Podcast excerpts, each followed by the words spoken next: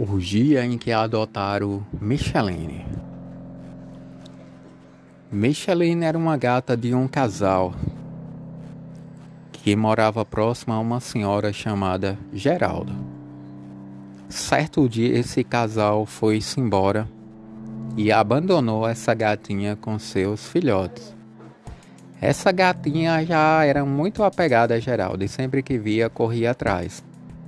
Ou seja, mas Geralda temia trazer ela para casa e não dá certo tomar conta, já que ela tinha muitos gatos e já tinha se decepcionado outras vezes com outros gatos, no qual ela tinha perdido. Mas, através de seus sobrinhos Pedro e Felipe,